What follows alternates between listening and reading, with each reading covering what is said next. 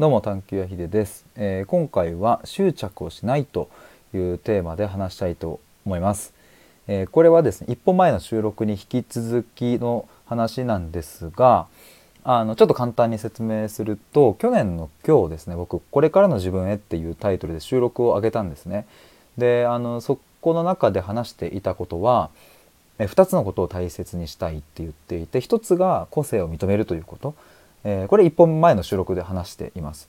で2つ目が執着をしないということだったんですね。でこの収録を僕さっき聞いてでまた思うことがあったので、えー、それをですね今回またこのタイトルで、え、収録をしているという感じですね。まあ、ちなみになんでこの収録をしたかっていうと去年はあの、まあ、去年はというか今年もなんですけどあの今日が僕の誕生日で去年26歳を迎えたんですね。でその時にえーとまあ、節目だったということでこの収録を撮ったわけですけれどまあそれを今聞き返すとですねいろいろ思うことがあるんですよね。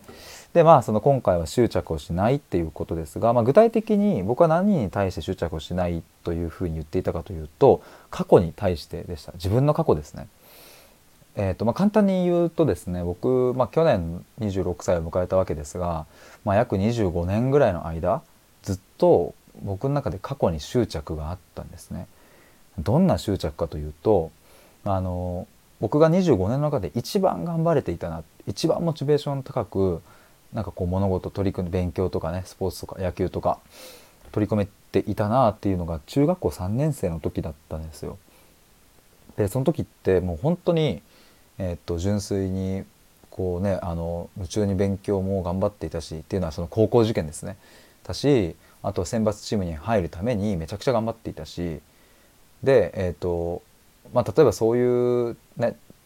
のを、いろいろこう自分の中で浮かぶ出来事はあるんですが、まあ、それぞれに共通しているのはやっぱりモチベーションめっちゃあったんですよね。あの高校受験にしても絶対この高校に行って甲子園に行きたいんだみたいなことでで落ちられない落ちちゃねあの入れないんでっていう感じだったので友達からの遊びの誘いも断ったりとかあの、まあ、なんならあの中学校の時の昼休みとかあのみんなでなんかねサッカーして遊ぼうとか外行こうみたいなのも、まあ、全部断ってまあ俺は勉強するからって言って勉強していたりとかまあその時もですねお前ノリ悪いなとかって言われながらあの、まあ、すごい悔しい思いもありながらやってたんですよ。まあ、まあみたいな感じで中学校3年生の頃の自分っていうのは、まあ、自分の25年の歴史を遡って辿ってみても、まあ、一番なんかこう頑張ってたんですね。で僕はそこにすごく執着していたんですよ。なぜかというと高校に入ってからその何かに対して頑張るとかこう心を燃やすみたいなことがなくなっていってで特に大学になっていくと、まあ、楽しい出来事はまあそれあるんですけれどなんか頑張るものって別にないしで就活もですね、まあ、なんやかんや頑張っていた感じはしますがなんかね心の底からやっている感もないしなんかふわふわしているな、まあ、ただ周りからは頑張っているように見えているというか頑張っているように見せているみたいな側面もあったりしてで僕は事あるごとにやっぱあの中学校3年生の時のようなあのモチベーションあのやる気っていうのが欲しいと思ったしまたそこに戻りたいとずっと言っていたんですね。で何回自分で自己分析してみてもやっぱり中学までの自分とそれ以降の自分っていうのは結構違っていた。まあその中3が一番頑張ったと言っていますがあの別に小学校の時とかも野球頑張ってたしとか何かいろいろ自分で精力的にやっていたけれどやっぱり高校から明らかにですね自分がこう一歩引くようになっていったんですね。だから何か前に出て何かやるというよりは自分は引く自分は引くっていう目立たないようにしていったっていう感じがあったりしてだからあの当時の自分小学校や中学校特に中学3年生の時のような自分に戻んなきゃっていうふうにずっと思っていたんですがその執着がですね去年消えたんですよなくなってったんですよね。まあそんなようなことをですね話してたんですよ去年。でまあ今日聞き返したわけですがあもうこれ本当にそうだなと思ったんですけれど去年よりもその執着がもう完全にきれいさっぱり消え去っているっていうだからそのこの1年間は本当にだからそういうなんだろうなまあ去年の今日はまだね執着をしないと言ってもねまだそのギリギリなんかあったのかもしれないあったんだろうと思いますけれど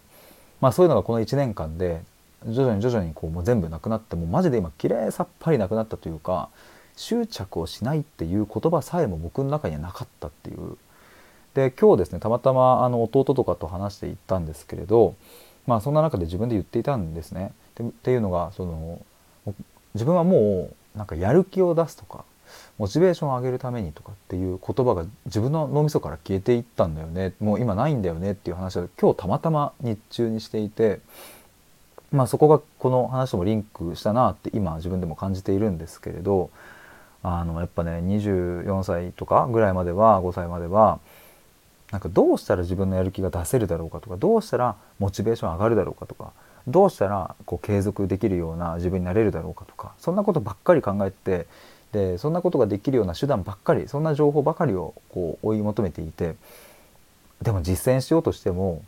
続かないしそもそも、うん、実践することにやる気が出ないみたいな。もうだからもう無理なんですよね。実践することにやる気が出ないからそのやる気を出すために何か違うことをしようとしてもそれをするやる気も出ないみたいな。